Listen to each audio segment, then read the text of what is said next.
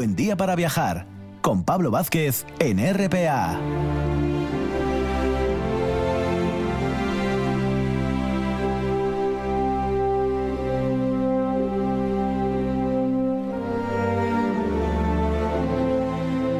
Tenemos como siempre un inicio espectacular de, segunda hora en esta mañana de, domingo con esos grandes personajes y viajeros. Lo que pasa que hoy hablamos y digamos ampliamos eh, el abanico de, viajeros porque vamos a hablar de bueno de una cuestión muy curiosa a partir de un libro titulado El descubrimiento de Europa, indígenas y mestizos en el viejo mundo. Este libro acaba de salir publicado, nada, hace muy, muy poquito, en, crítica y es obra de Esteban Mira Caballos, que ya sabéis, se ha pasado un par de ocasiones por, por el programa, ya es doctor en Historia de, América por la, por la Universidad de Sevilla. Además, gran divulgador, figuras como Pizarro, Hernán Cortés han pasado también por, por su pluma y da gusto siempre hablar con él. Muy buenos días, Esteban. Buenos días, eh, Pablo. Como siempre, un gusto estar aquí contigo y con tus oyentes. Lo sé, lo sé, que para nosotros es un, placer siempre contar contigo. Y la primera pregunta, además, Esteban, que me imagino incluso ya te la habrán hecho. Este libro es resultado no de una investigación de uno ni dos años, como a lo mejor en otras obras cuando uno se plantea una investigación histórica, sino que esto es el resultado casi de una trayectoria entera. Prácticamente esta investigación viene de atrás y es casi la recopilación a lo largo de tus años como investigador, pues eso, más de 20 años seguro, ¿verdad? ¿Verdad, Esteban? Pues sí, yo diría que tres décadas, ¿no? prácticamente, bueno, de hecho, em, la primera vez que hablé de este tema fue en, un congreso que hizo el LEIFI, la Asociación de Latinoamericanistas Europeos, em, en 1993, que hablé de los indios en la España del siglo XVI y bueno, y después he venido publicando en revistas científicas, incluso un, trabajo previo, un libro previo en el año 2000. O sea que hmm. llevo pensando en la temática pues más de tres décadas, desde principios de los años 90 del siglo pasado, y por tanto he volcado en este libro, eh, bueno, pues la madurez de una reflexión de décadas, ¿no? O sea que no es un trabajo que se haga, a veces me preguntan, ¿en cuánto tiempo lo escribiste? Bueno, no es una cosa de un año ni de dos años, ¿no? Ya digo, es, una, es fruto de una, de una larguísima reflexión de décadas. Eso de europeizar América yo creo que lo tenemos más conscientemente conocido, pero lo de americanizar Europa, me refiero tras el descubrimiento ¿eh? de esa fecha de, octubre de, de 1492,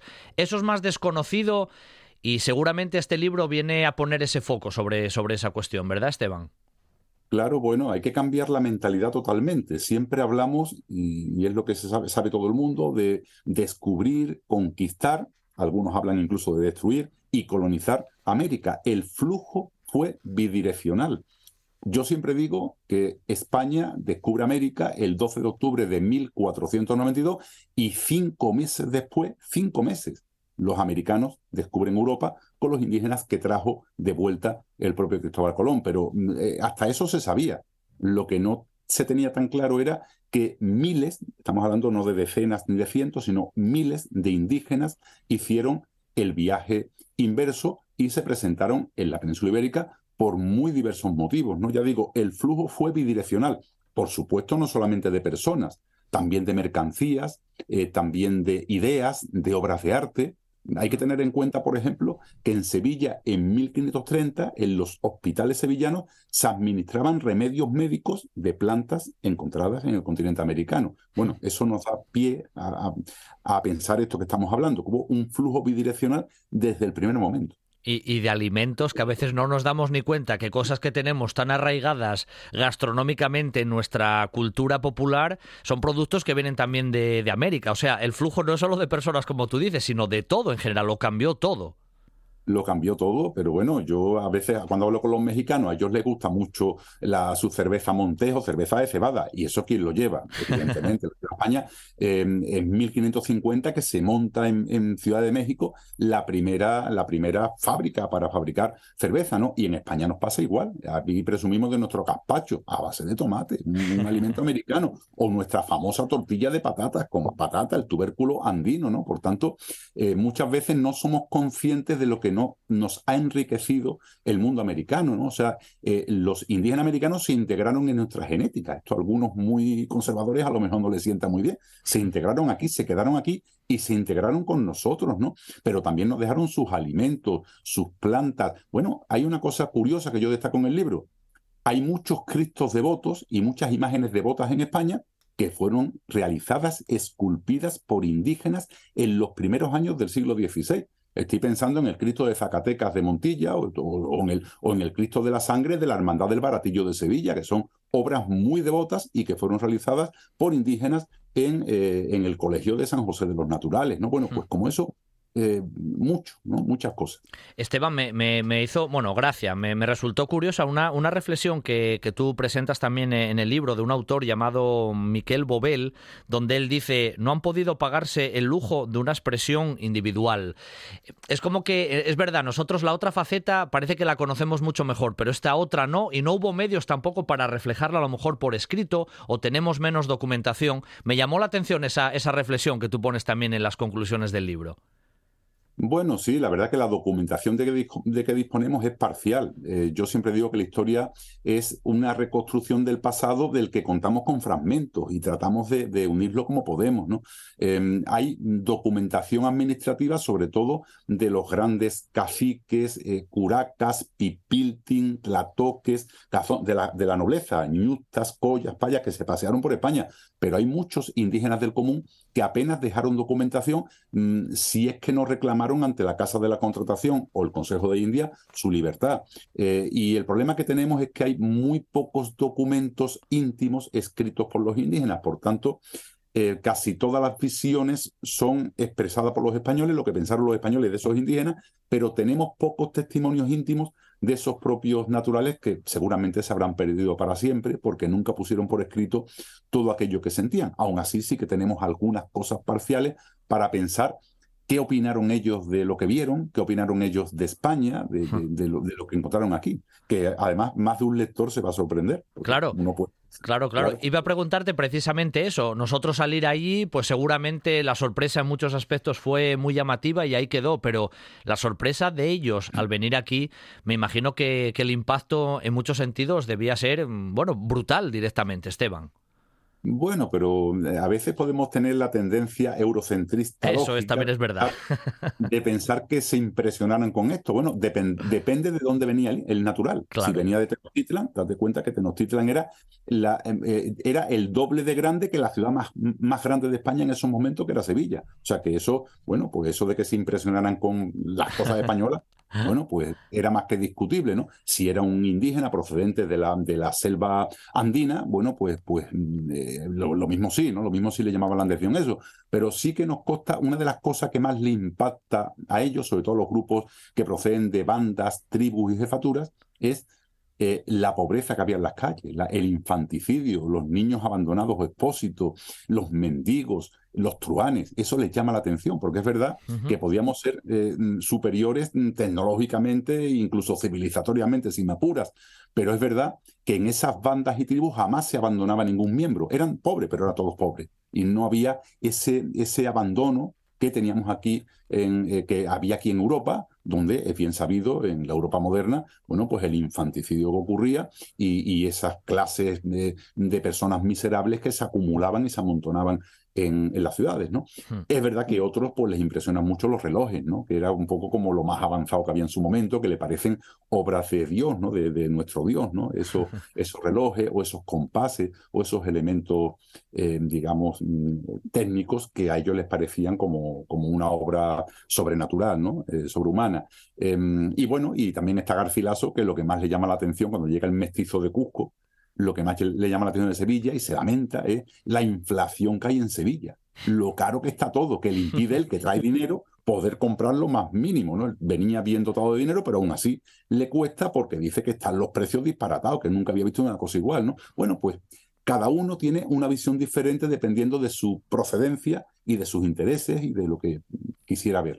Sí, pero claro, esa visión a lo mejor mm, centrista nuestra, incluso actual, de pensar que se sorprendían, se sorprendían de algunas cosas, pero de otras a lo mejor nos sorprendíamos nosotros más cuando, cuando fuimos allí. Eh, por cierto, Esteban, con respecto un poco a casi a los primeros años, ¿no? Después del, descubrimiento, ya hubo planteamientos con respecto a esto de la legislación, al tema de la, de la esclavitud. ¿Cómo, ¿Cómo se percibió eso? ¿Cómo fue un poco eso ya casi en los primeros años? Bueno, hay que decir una cosa. Después eh, hay mucha ideología y se me interpretan cosas. No hace mucho alguien me preguntó, eh, un periodista, eh, ¿hubo trata de esclavos indígenas? Pues sí, hubo trata de esclavos indígenas y llegaron más de 2.500 esclavos indígenas a la península. Le dije, pero España tardó ocho años en suprimir la esclavitud parcialmente y medio siglo, en 1542, en suprimirla de manera definitiva. Y de hecho, a partir de 1542 se liberan todos los indios esclavos que había en España. Bueno, pues el titular del periódico en cuestión fue España esclavizó y maltrató a varios miles de indígenas. Bueno, no es que no sea cierto, pero es incompleto, ¿no? Eh, lo realmente eh, objetivo hubiera sido, bueno, España esclaviza a los indígenas, pero tarda, fue el primer país del mundo en suprimir la esclavitud indígena. Hay que tener en cuenta que la corona desde muy pronto se está planteando la supresión de la esclavitud, porque porque se toma muy en serio que ha habido una donación papal y están siendo evangelizados y la reina Isabel la Católica los declara vasallos de la corona de Castilla y era bastante incompatible ser vasallo y cristiano con ser esclavo, ¿no? Por tanto, están queriendo suprimir la esclavitud desde un primer momento. Las comparaciones son odiosas. Pero los portugueses, España prohíbe la esclavitud totalmente en 1542, los portugueses la prohíben en 1758 y los ingleses no la llegan a suprimir nunca. Directamente son los Estados Unidos, después de la guerra de secesión, los que declaran oficialmente la libertad del indígena. ¿Hubo, ¿Hubo contradicciones dentro de, la propia corona con respecto a esto de, legislar? Porque, no sé, la, propia reina Isabel ya muy pronto casi inaugura ciertas políticas de, protección hacia, estas, hacia estos indígenas, ¿no? Por, por decirlo así. Pero dentro de la propia corona sucesivamente existieron esas contradicciones, Esteban. A ver, Pablo, em, hay avances y retrocesos, pero es lógico. Hay que pensar una cosa. La corona está queriendo suprimir la esclavitud, pero no puede, no es tan fácil. ¿Y por qué no es tan fácil? Porque está habiendo rebeliones indígenas continuamente. Estoy pensando en Guama en Cuba, estoy pensando en Enriquillo o Arocuya en, la Española, estoy pensando en el alzamiento del Mistón o incluso en, el norte de Nueva España, están hasta el siglo XVIII con alzamientos continuos, igual que la Araucania.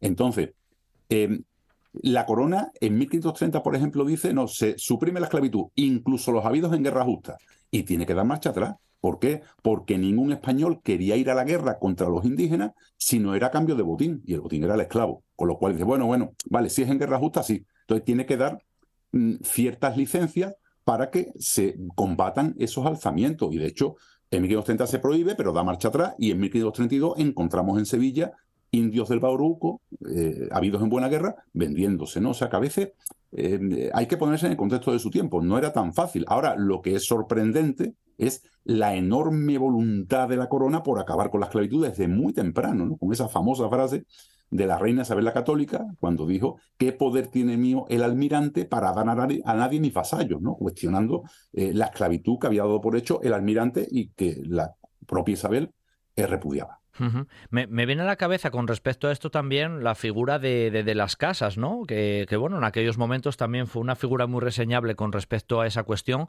Podemos denominar que ahí, incluso en el ámbito religioso, hubo esa corriente que tú también denominas en el libro humanista con respecto a la visión de estas personas que venían del otro lado del charco. Bueno, eh, Pablo, no sé si vamos a dar lugar a una gran polémica, pero sabes que yo, mi, visión que tengo con Bartolomé de las Casas, y de hecho me han criticado mucho, que yo me, me, dicen que soy las casistas, y yo lo asumo bien, porque es verdad. Eh, lo que pasa es que hay gente que me lo dice despectivamente. Pablo, eh, la corriente humanista, que el, cuyo máxima cabeza visible, porque era el más activista, el más provocador, era el padre de las casas, es lo más singular del imperio español, la corriente humanista, donde estaban no solamente las casas, estaba Fray Antonio Montesino, que dio aquel famoso discurso del domingo, del segundo domingo de Adviento de 1511. Estaba Fray Pedro de Córdoba, estaba el obispo Valdivieso. Había cientos de personas militantes en la corriente humanista em, que procedía de la escuela de Salamanca y que tuvo un influjo sobre la corona brutal. O sea, un influjo sobre la corona sorprendente que les, le, fue impulsando a, elaborar un corpus legal que es único eh, digamos, en, el caso del Imperio Español, ¿no? Eh, con esas leyes nuevas de 1542 o esas leyes de nuevos descubrimientos y pacificación de 1573, que dice, no, ya no podemos usar ni aplicar la conquista. Si se ocupan territorio, eh, pacíficamente y con evangelización. Todo eso son logros de la escuela humanista, que además incluso le llevan al propio emperador Carlos V a plantearse abandonar América pensando que estaba siendo ilegítimo lo que estábamos haciendo allí. Eso es único en la historia, un caso único en la historia. Por tanto, ya digo que el, el vilipendiado padre de las casas, él nunca pensó en la leyenda negra, ni nunca pensó que se malinterpretarían sus textos. Él era un activista, esa misma persona que dijo, todos somos uno. Da igual que seas africano, que seas europeo, que seas americano, que seas indígena, todos somos uno, todos somos personas. Eh, y, se adelantó varios siglos a lo que se hizo después eh, en, Europa ¿no? y, en, el mundo. ¿no?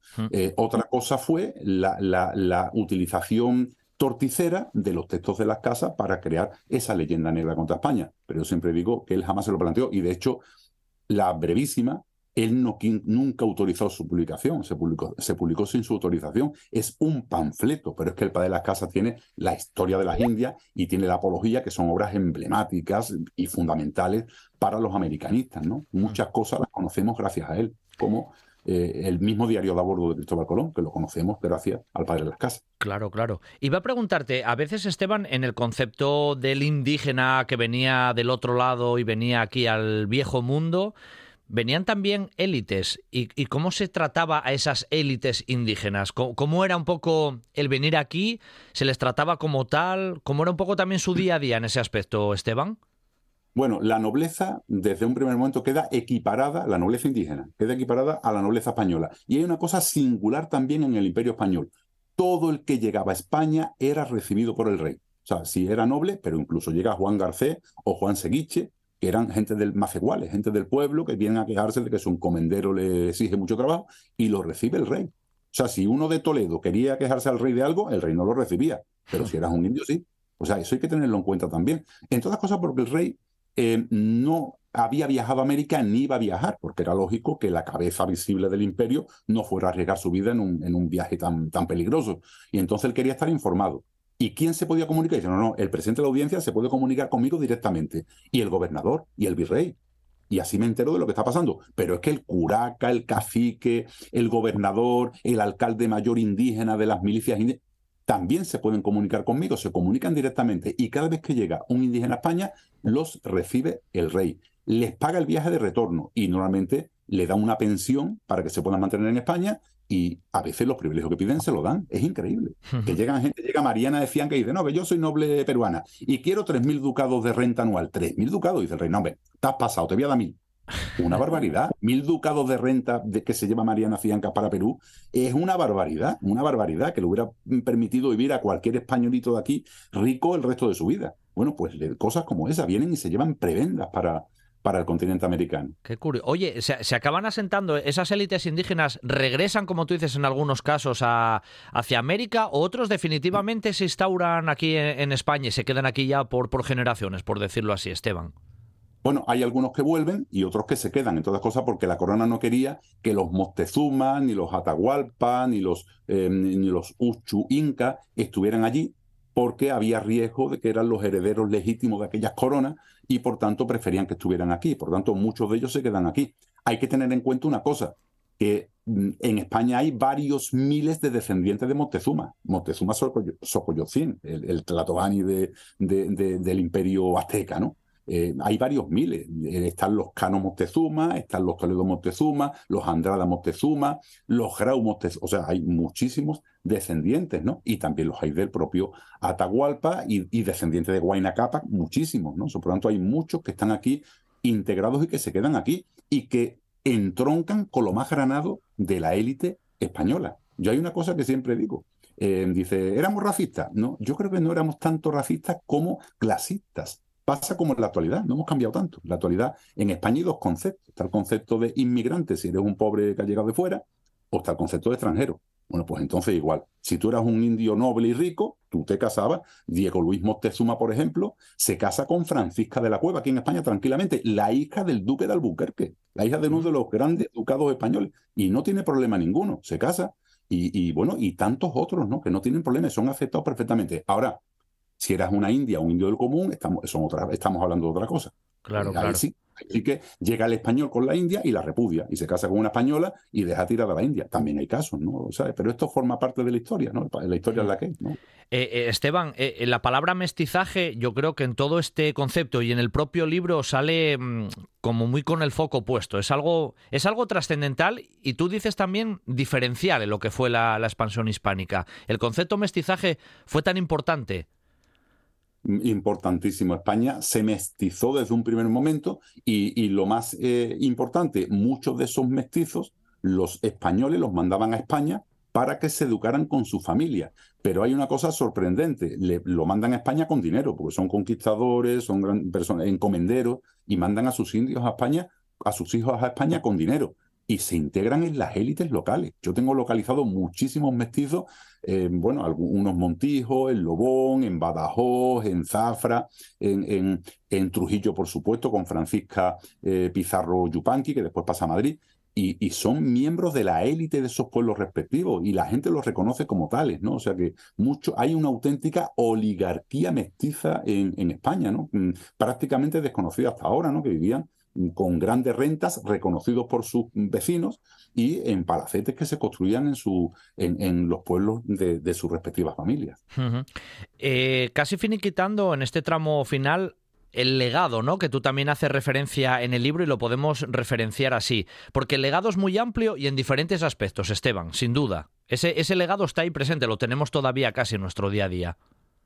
Bueno, yo creo que el legado de alguna forma ha sido obviado, está ahí pero lo, hemos obviado un poco, el legado del mundo indígena. Ya digo, no solamente genéticamente, que muchos se quedaron integrados en nuestra propia genética. Habrá pocos países tan mestizos como, como el nuestro, ¿no? Como los españoles, ¿no? En general. Pero después en la gastronomía, en las plantas, las costumbres, las obras de arte, o sea, ah, hubo un trasiego continuo de ideas, porque hay una cosa importante. Siempre decimos que había voracidad por el metal precioso americano, y es cierto, no lo vamos a negar, pero también había voracidad por conocer, había, había fascinación por conocer lo que había allí. Eh, hasta entonces había tres continentes que se correspondían perfectamente con la Santísima Trinidad. Un cuarto continente, ¿y qué era aquello? ¿Y quién vivía allí? ¿Qué hacían? ¿Y a qué se dedicaban? Hay una verdadera voracidad y ahí están los inventarios de los duques, del duque de Medina Sidonia, por supuesto, eh, en, el, en, la última década del siglo XV, o sea, no estamos hablando del siglo XVII ni el XVIII, última década del siglo XV, donde aparecen un montón de enseres indígenas en sus gabinetes de antigüedades que la gente veía y miraba con, con fascinación. ¿no? Bueno, por tanto, toda esa fascinación por el mundo americano que, bueno, que ha quedado bastante obviada. Por eso el libro en realidad le pusiste, vamos a decir, ese título, ¿no? Que además es muy llamativo porque siempre pensamos el descubrimiento de América, pero el concepto el descubrimiento de Europa, a lo mejor uno al leerlo dice, se habrán equivocado estos de la editorial crítica o el autor, pero no, no. Como veis hay un hay un trasfondo real. Ese nombre lo pensaste directamente en ese aspecto, lo tenías ya planteado, lo hiciste un poco con la editorial, ¿por qué le llamaste al libro así? Es la última cuestión, Esteban. Sí, no, el título no es de la editorial, es mío. Yo lo, he pensado muchos años. Digo, si alguna vez escribo mi libro definitivo, entre comillas, porque en mi historia no hay nada definitivo, le quiero poner el descubrimiento de, Europa, ¿no? Porque realmente lo hubo. O sea, no, no hubo un descubrimiento. Para ellos, lo mismo que para América se descubrió para los europeos, efectivamente. Pero Europa lo descubrieron para los americanos, lo descubrieron ellos, los americanos, ¿no? Por tanto, hubo un descubrimiento de este, de este mundo. Y bueno, como veréis en el libro, una auténtica aventura de miles que llegaron por muy diversos motivos, algunos incluso espías, hubo incluso espías, grupos que se querían alzar y dicen, bueno, vamos a ir allí, vamos a mandar uno allí, a ver qué hay allí. A veces es verdad que, que, el emperador Carlos V o Felipe II es tan fuerte como dicen. Y hay uno que llega a ver y dice, no, no, y vuelve y dice, no, no, no hay alzamiento, no hay alzamiento que he visto lo que hay allí y esta gente acaban con nosotros. O sea que es verdaderamente fascinante, ¿no? La, vida de todos estos personajes que se pasean por este libro y que llegan a descubrir este, este otro lado del océano. Sin duda, Hablar con Esteban Mira siempre, siempre es un placer, por lo bien que, lo cuenta, por lo mucho que sabe. Es doctor en Historia de América por la Universidad de, de, Sevilla y lo dicho, hace muy poquito, en Crítica, acaba de presentar El descubrimiento de Europa indígenas y mestizos en el viejo mundo. Si queréis saber mucho más, no lo dudéis, ¿eh? leer este libro porque la información es ingente y nos da una visión totalmente diferente a veces de lo, de lo que tenemos en el imaginario. Esteban, como siempre, ya sabes que es un placer tenerte ¿eh? como amigo y colaborador casi en el, en el programa, así que no, no tardando mucho volveremos, volveremos a tus conocimientos. Un placer, Esteban, hasta el próximo. Si estás interesado en el sector de los cuidados a las personas o la economía circular y quieres participar en un proyecto innovador de alto impacto promovido por Asata, visita la página web yesasturias.es. Actividad enmarcada en el proyecto Living Lab vinculado a la economía social, financiado por el MRR de la Unión Europea y la Consejería de Derechos Sociales y Bienestar del Principado.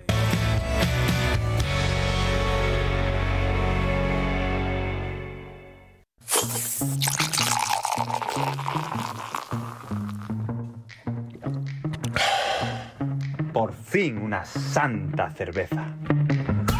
Porque todo mejora con una santa cerveza. Santa cerveza, cerveza asturiana, cerveza de manantial. Sidrería Parrilla La Carballera de Granda. La calidad, la atención y el servicio de siempre con la seguridad de hoy. Menú del día, terraza con atención personalizada, reservas en el 985 13 7025.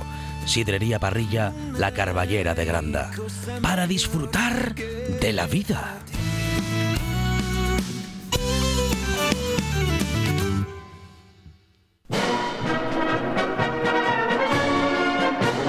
Un buen día para viajar con Pablo Vázquez.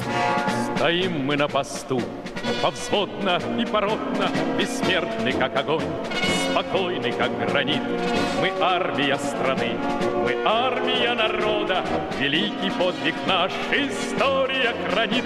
Не зря в судьбе олень- Tenemos un cierre, bueno, siempre utilizo la palabra espectacular, pero bueno, es la, la realidad y además muy internacional, porque vamos a hablar de, un libro y de una historia, lógicamente, que está por detrás en esa mítica batalla ¿no? decisiva de la Segunda Guerra Mundial, esa batalla de, Stalingrado, reflejada en un libro de Ian McGregor, eh, El faro de Stalingrado, la verdad oculta en el corazón de la mayor batalla de la Segunda Guerra Mundial. Además, debo decir que Ian McGregor es un gran historiador, aparte de editor, y ha ganado, nada, este año un premio muy importante, el mejor libro sobre historia militar de, este año de la revista británica Military History Matters, que es un referente ¿no? entre las revistas de, historia militar. Así que es un auténtico lujo contar esta mañana con Ian y también con Fernando Álvarez, que es el traductor, amigo también de Ático de, los libros. Muy buenos días a los dos. Buenos días, Fernando. Buenos días, Ian. Buenos días, encantados. So Ian, he's uh, thanking you being here and all the your interesting book. Yeah. yeah. Thank you.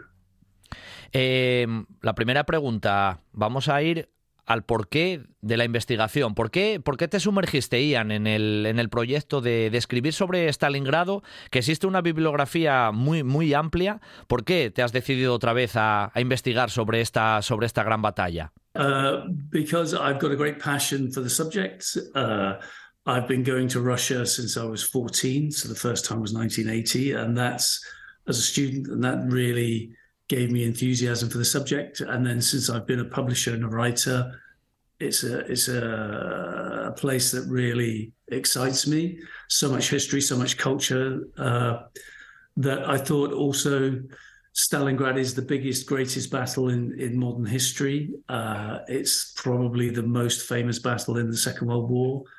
And that means that there are still lots of stories left uncovered to tell. So it's it's definitely not a overpublished. Sí, porque soy un gran apasionado del tema. Yo eh, visité Rusia cuando tenía 14 años en 1980 y entonces esta experiencia de visitar Rusia me marcó como estudiante y más adelante cuando es eh, mi tarea de editor y mi tarea de escritor es un asunto que me ha gustado mucho tratar.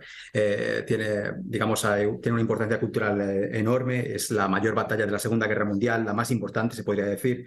Y entonces eh, tiene mucha historia detrás eh, de sí y no pienso que, que haya demasiados libros sobre ella porque hay muchísimo que contar. Ian, eh, se considera muchas veces un punto de inflexión ¿no? de, del propio conflicto, este, este enfrentamiento de, de, Stalingrado, que ahora nos sumergiremos más en él. ¿Por qué se considera un punto de, de inflexión? Mm, desde un punto de vista más general, ¿eh? Uh, several points, but the main one was it was the first time that the up until then victorious uh, juggernaut of the German uh, Blitzkrieg was stopped militarily by uh, the Soviet Union. Uh, the Russian winter had helped the year before, but that hadn't defeated any army uh, in battle. Stalingrad was the first time that the uh, the Red Army went toe to toe with the best army the Germans could put in front of them, and they held on and took a lot of casualties, but they turned the tide, uh, employed the same kind of blitzkrieg tactics the Germans had been using on them towards the end of the battle, surrounded the army at Stalingrad, and then crushed them. So it was the first proper defeat of Hitler's forces in World War II. Sí, hay varias, razones. La principal es que es la primera vez que los rusos eh, eh, derrotaron una ofensiva de tipo Blitzkrieg que, que eh, realizada por parte de los alemanes, porque es verdad que antes los rusos habían derrotado a los alemanes, pero más bien, más que el ejército en sí, había sido eh, el general invierno, por así decirlo, entonces, esta es la primera vez que los rusos, el ejército rojo, eh, se, enfrentó mano a mano contra los, la ofensiva los, del mejor ejército que los alemanes pudieron, pudieron levantar y pudieron poner frente así. Y además, al final de la batalla, de, la, de toda esta resistencia de Stalingrado, eh, los propios rusos emplearon una táctica de Blitzkrieg para eh, aniquilar a los alemanes, rodeándolos y aplastándolos. Así que sí, este, este, es el, este es el principal motivo. ¿Por qué el libro se llama El faro de Stalingrado? Porque la palabra faro en este en este caso hay mm, bueno, hay una historia, hay una historia por detrás, parece ser que es un nombre en clave. ¿Qué es ese faro de, Stalingrado, Ian? Uh, the lighthouse was uh, a four-story building that had been constructed for the Communist Party elite as well as engineers that worked in the factory districts to the north of the city. It had everything that uh, they would want, so hot and cold running water, gas and electricity, really great things at the time. But it was also built with reinforced concrete. So it withstood warfare. It was a ruin, but it was still standing. And it offered excellent views from its roof. You could see five kilometers in every direction. So militarily, both sides wanted it because it gave them great viewpoints of what the enemy was doing. Therefore, that's why it was called the lighthouse by the Soviets uh, because it almost acted like a lighthouse in, in terms of it, they could see danger coming from the Germans. Sí, el Faro, el llamado Faro, era un edificio de cuatro plantas que había sido erigido para la élite del partido y también para los ingenieros que, que trabajaban en Stalingrado. Era un edificio que tenía todas las comodidades del momento, tenía gas, luz eléctrica, etcétera, pero además era un edificio construido de hormigón reforzado, lo cual mm, motivó que, que, bueno, que se mantuviera en pie. Es verdad que cuando se toma este edificio es, es una ruina, pero tiene una muy buena visibilidad de, su entorno, de hasta 5 kilómetros alrededor. Y entonces esto es lo que motiva que los dos bandos tengan un gran interés en hacerse con este edificio porque les permite ver lo que está haciendo el enemigo, les permite ver, por ejemplo, a, los alemanes eh, cuáles son las tropas eh, que al otro lado del Volga van a cruzar la ciudad y los eh, y por otro lado también a los rusos les permite ver por dónde se acercan los alemanes. -huh. El edificio tiene luego otro nombre, la casa de, de Pavlov. ¿Es correcto eso? ¿Por qué ese cambio de nombre? Que nos comente un poco, Ian. Well, Pavlov was Sergeant Yakov Pavlov, and he was one of the main uh, Red Army soldiers that, first of all, uh, surprised the Germans in the house and and and drove them out and took the house over. They occupied the house, and it was in no man's land between the Red Army and the German lines. Uh, and he is your just typical Red Army soldier. He was a peasant uh, from a village outside of Moscow. Uh, by no means was he a, a, a, a highly experienced combat officer or anything like that, but it fits the stereotype picture of a brave, ordinary Soviet citizen in charge of a big operation, which is what they portrayed Pavlov's house was going to be. It was going to be a key building in the battle for the heart of the city. Uh, its code name was the Lighthouse, but it became known as Pavlov's house because the story is he was the commander. Sí, el sargento Jakub Pavlov, eh, digamos, eh, se ha venido diciendo, la leyenda ha venido diciendo que es uno de los soldados soviéticos, bueno, efectivamente fue uno de los primeros soldados soviéticos que tomaron esta, casa, el faro de Stalingrado, y eh, mm, era un campesino de las afueras de Moscú y desde luego no tenía una gran experiencia militar en su momento, pero encajaba muy bien en el molde de, soldado valiente y persona común que, eh, participaba en la batalla de Stalingrado y que por tanto más adelante lo que es la propaganda soviética eh, mm, modeló y encajaba muy bien en este estereotipo. Precisamente los medios de comunicación desde, desde Moscú eh, aprovechaban un poco esa, esa cuestión como de resistencia heroica para, para meter más moral también a sus propios soldados, ¿no? Yes, that, that's the point of the story is because ultimately when you do the research you realize that all the various legends of the story as in a small band of red army soldiers holding out against thousands of German attackers trying to capture the house with tanks and aeroplane strikes didn't actually happen. But what the story was supposed to do, at a time when the city was in danger of falling, the Germans actually had already conquered 95% of the city, was it acted as a metaphor to say this is how a very small band of what you could call Soviet peasants were fighting off this big mechanized army with all the weapons they had at their disposal, and they wouldn't give in. And that's the point. They wouldn't give in. They were fighting to the end, and they were going to hold on to the house. And that's the story that they wanted to show not only the defenders in the city still living, but the rest of Russia, as in they would read this in the newspaper, hear it on the radio, and think, we need to do what Pavlov's doing. Sí, esto que comentas es la clave de la historia. Al final, cuando se estudian todas las variantes de la leyenda de la Casa de Valor, eh, lo que se encuentra es que eh, esta idea de que un puñado de hombres prácticamente inermes se, defendieron contra un ejército mecanizado de tanques, bombarderos, etcétera, etcétera. Eh, pero lo que mm, realmente se encuentra es cuando, cuando descubres, cuando estudias esta historia de la realidad, es que esto es un mito construido porque ah, se pretendía transmitir moral a las tropas y esta metáfora de unos puñados de soldados eh, prácticamente desarmados eh, frente a un ejército eh, mecanizado ah, transmitía moral por el hecho de que mm, estaban solos ante el peligro y no se rendían y más, mantenían, la, mantenían la, patria. Entonces, esto es lo que esto es lo que quiere reforzar el mito y esto era un mito que se hacía para instilar moral no solo a, los soldados en el frente, sino al conjunto de la población rusa y que tenían que pensar que tenían que resistir ellos igual que los soldados en Stalingrado.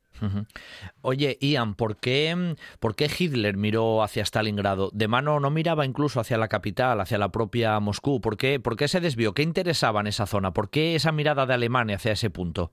Well, I mean, if, if you, you think about Stalingrad is the first time that the the Germans, uh, the mighty German armies, destroyed at uh, Stalingrad. And Pavlov's story is one of the key legends from the battle. You have other people like uh, Vasily Zaitsev, the legendary uh, sniper, as well. Uh, but his story became one that you could keep telling to Red Army soldiers and Russian Soviet citizens throughout the rest of the war, because even though they had won a great victory at Stalingrad, there was still at least two, two and a half years of really hard fighting and still millions of casualties to come. And we know that now looking back, but at the time, they didn't know how long the war was going to last, and they didn't know that Hitler's Germany would collapse within the next two and a half years. They they might well think this this campaign will last for years. So you need all the kind of propaganda tools you have to keep pushing the nation to uh, to fight the enemy. And whether that's Stalingrad or Moscow or Leningrad, which is St. Petersburg now, you still have to keep telling these stories. Sí, Stalingrado es la primera vez que eh, el ejército ruso soviético eh, derrota al poderoso ejército alemán y lo destruye. Pavlov es una de las principales leyendas, como también, por ejemplo, lo es Vasily Zaitsev, uno de los principales francotiradores. ¿Por qué esta leyenda se continúa después de, la, de la, derrota de los alemanes en la, en la, batalla de Stalingrado? Bueno, pues porque después de, esta batalla eh, todavía había que ganar la guerra, había todavía se, tenían que enfrentar a millones de bajas que, que iban a llegar Y hoy en día es verdad que sabemos que, bueno, que en cierto modo el ejército alemán estaba destinado a colapsar y que Hitler pues, iba a acabar saliendo del poder de una forma u otra, pero en su momento no se sabía cuánto iba a durar la guerra o si Alemania iba a acabar colapsando. Así que era necesario mantener alta la moral de las, de, las tropas y eh, para ello se requería propaganda para que los hombres continuaran luchando y defendiendo pues, eh, Moscú, eh, este, Leningrado, que por ejemplo es hoy San Petersburgo. Sí, efectivamente de agosto de 1942 a febrero de 1943, ¿no? Se, dice pronto, meses, dureza, la propia llegada del invierno. Ya no solamente es la historia bélica en sí, es la historia de, los seres humanos que, allí estuvieron, que en el libro también son muy protagonistas, ¿verdad, Ian? Well, that, that's. I'm glad you've said that. That that's what I was hoping it would do. Uh, there are obviously many, many books on Stalingrad that have been published over the last 30, 40 years, uh, most of which are excellent. Uh, and what I wanted to do was just look at a human story. So it, it's all about the actual eyewitness testimonies, both Soviet and German. And I wanted to tell it through the the the prism of just two units that had something in common, as in they both entered the city right at the start of the battle in September, and they were both still there at the end of the battle at the end of January. So that's almost five months of fighting. And they both had roughly between seven and 10,000 men. And by the end of the original number, they both had less than 300 that were still fighting. And that is a metaphor also for the battle itself because it was what we call in, in the UK a meat grinder. It, it just destroyed lives. Uh, well over one and a half million people died at Stalingrad. Sí, me alegro de, que digas esto de, que, mm, de esta visión humana, porque era mi intención transmitir esta visión humana. Efectivamente, hay muchos libros escritos sobre Stalingrado, libros excelentes, pero yo lo que pretendía era transmitir esta, esta particular visión y sobre todo lo que he intentado es centrarme, centrar el prisma en dos unidades que combatieron en, Stalingrado desde eh, septiembre, que iniciaron los combates, hasta, hasta enero. Son cinco meses de, de combates y tenemos que tener en cuenta que eran unidades que tenían en torno a eh, una tenía como en torno a 7.000 hombres, otra en torno a 10.000 hombres, y al final de la batalla cada una de, ellos tenía, de ellas tenía como 300 hombres. Y creo que esto funciona bastante como metáfora de lo que fue esta picadora de carne de, de, Stalingrado y en una batalla en la que en el fondo se, perdieron millones de vidas. ¿Por qué? Porque en uno de los capítulos define casi la batalla como la Cannas del siglo XX. ¿Y, qué fue esa operación Urano que, que, él menciona también en el libro? Yes, so Operation Uranus uh, began on the 19th of November. I uh, say it's the Cannae of uh, the Second World War. The Battle of Cannae in Roman times was this enormous defeat for the Roman Empire, where the uh, the forces of Hannibal, uh, with his elephants who'd come over the Alps, defeated an enormous Roman army by uh, holding them in the center uh, with weaker forces, while stronger forces they built up on both flanks encircled the doomed Romans and they totally destroyed them, well over 80,000 soldiers. Stalingrad is similar, in but it's obviously much, much bigger, many more people. Uh, they held the Germans in the city. The Soviets wouldn't give up the city, even though the Germans by then had conquered 95% of it. They thought they'd won. But all the time, the Soviets were building up vast armies to the north and south of the city uh, that were then launched in a surprise attack with big artillery bombardments and huge numbers of new T-34 tanks that came through the, the mist and the snow. Uh, and just obliterated the weakened forces on the German flanks and within 36 hours had surrounded them. Uh, and it wasn't a, a close encirclement. They, they, they plunged miles and miles inside and behind the German lines. Uh, to make sure that the Germans wouldn't be able to break out back to their, their lines further in the west. Sí, la operación Urano se lanzó en noviembre. Eh, la llamo la Canas del siglo XX porque, bueno, Canas es una batalla, eh, esta enorme derrota que sufrieron los romanos a manos de Aníbal con sus tropas de, los elefantes. Fue una derrota en la que, digamos, eh, las tropas de, de, de los romanos en, en, los flancos eran, eran más débiles, eran, era la zona más, más fuerte, mientras que la, la, la interior era más débil. Entonces lo que hicieron los uh, uh, cartagineses fue destrozar la, las tropas de, de, del flanco, efectivamente. Entonces eh, los alemanes, eh, cuando estaban en Stalingrado, lo que hacían es que conquistaban posiciones, pero instantes después los rusos lo reconquistaban y esto continuó a lo largo del tiempo, este, este dinamismo de conquista y reconquista. Entonces, cuando ya esto llevaba un, tiemp un tiempo ocurriendo, lo que sucedió es que los eh, rusos lanzaron la operación Urano, que consistió en que, digamos, todas las, fuerzas alemanas que estaban en, en Stalingrado las, rodearon en un tiempo de 24 horas y trazaron un círculo muy estrecho en la que se aseguraron de que la gente, de que las uh, tropas no rompieran el círculo para que dirigirse hacia sus líneas en el oeste. Eh, antes hablábamos de, del inicio de, de, la batalla, ¿no? De las causas prácticamente, pero ¿qué ocurrió al día siguiente del, de aquel 2 de febrero de 1943 con la rendición de las fuerzas alemanas? ¿Qué significó así un poquito brevemente? Pues eso, prácticamente para el bando alemán y para el bando en este caso ruso. ¿Qué ocurrió el día siguiente a la batalla y al fin de la batalla? Well, obviously catastrophic defeat for the Germans, Axis forces, because there were Romanians, Hungarians, and Italians there too. Uh, the Soviets had originally surrounded well over 300,000 Axis troops. By the time uh, they surrendered, there was less than 90, I think 91,000. Uh, but what's not remembered is it took the uh, the Soviets weeks to make the city safe. The city was in ruins, uh, but over 10,000 mainly German troops fanatically held out and didn't surrender. And the Soviets had to send in uh, battalions of security forces to to wheedle them out.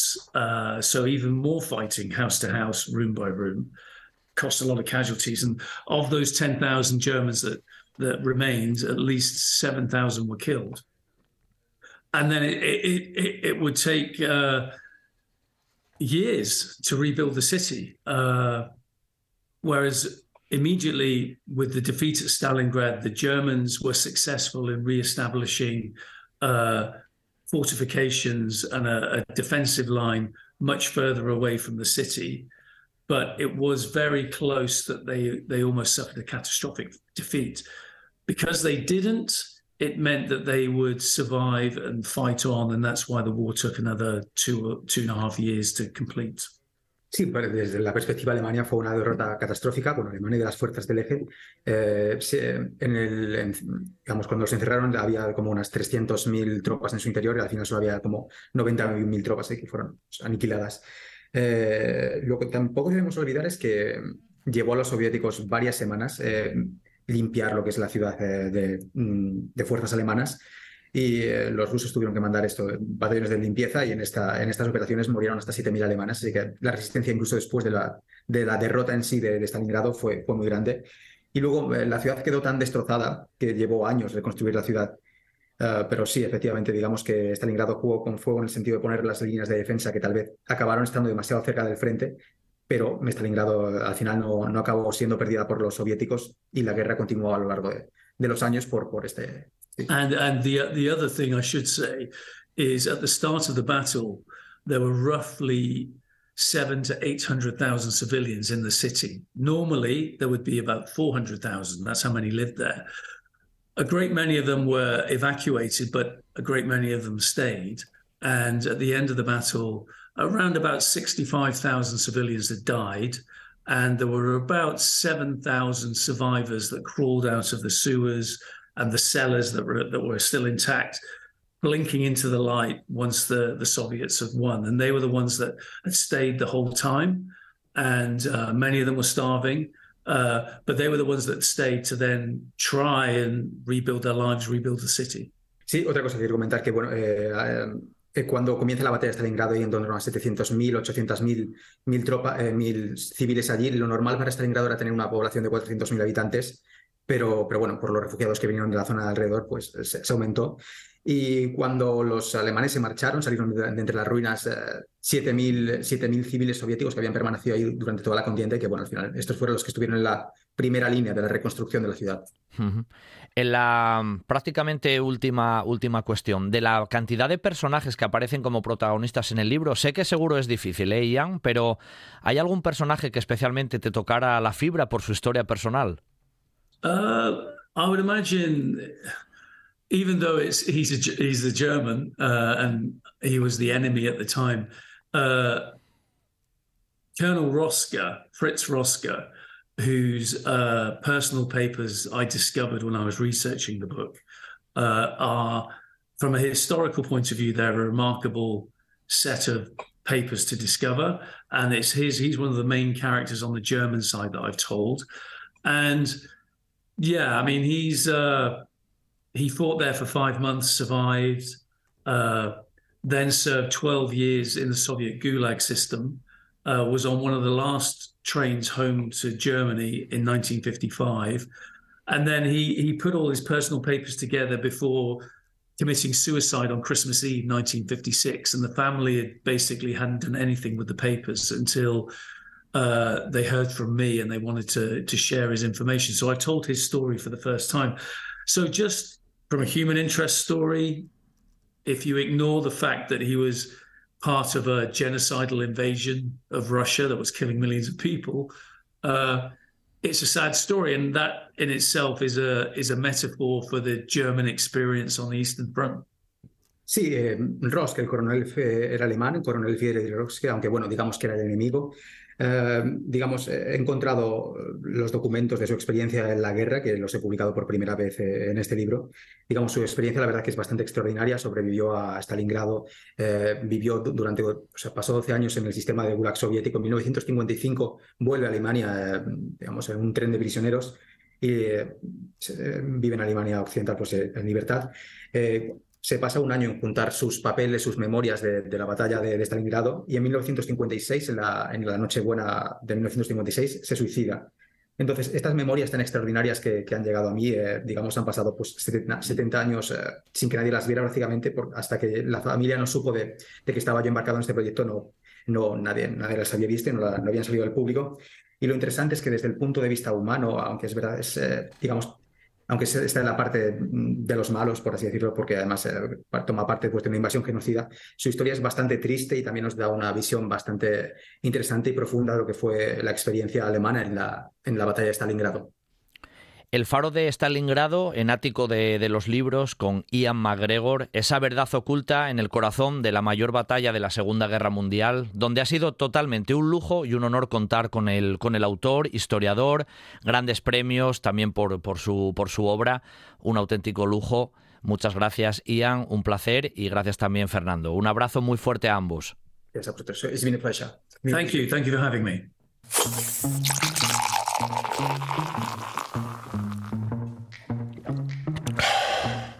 Por fin una santa cerveza. Porque todo mejora con una santa cerveza. Santa cerveza. Cerveza asturiana. Cerveza de manantial. Si estás interesado en el sector de los cuidados a las personas o la economía circular y quieres participar en un proyecto innovador de alto impacto promovido por Asata, visita la página web yesasturias.es. Actividad enmarcada en el proyecto Living Lab vinculado a la economía social, financiado por el MRR de la Unión Europea y la Consejería de Derechos Sociales y Bienestar del Principado.